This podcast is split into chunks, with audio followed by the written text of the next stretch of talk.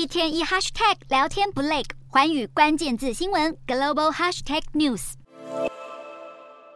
美国一月 CPI 指数年增率达六点四趴，高于预期的六点二趴，但也是数据去年冲上四十年高点后，连续第七度下滑。整体来看，受能源价格回升以及房租居高不下的影响，通膨降温明显趋缓。美股四大指数涨跌互现。道琼指数大跌一百五十六点六六点，收三万四千零八十九点二七点；纳斯达克上涨六十八点三六点，收一万一千九百六十点一五点；标普五百下跌一点一六点，收四千一百三十六点一三点；费半指数上涨六十四点三一点，收三千一百二十一点六三点。欧洲股市方面，早盘追随前一天的美股走高，但在美国政府公布一月 CPI 年增高于市场预期，通膨降温明显趋缓后，欧洲三大股市也走势分歧。英国股市上涨。涨六点二五点，收七千九百五十三点八五点。德国股市下跌十六点七八点，收一万五千三百八十点五六点。法国股市小涨五点二二点，收七千两百一十三点八一点。以上就是今天的欧美股动态，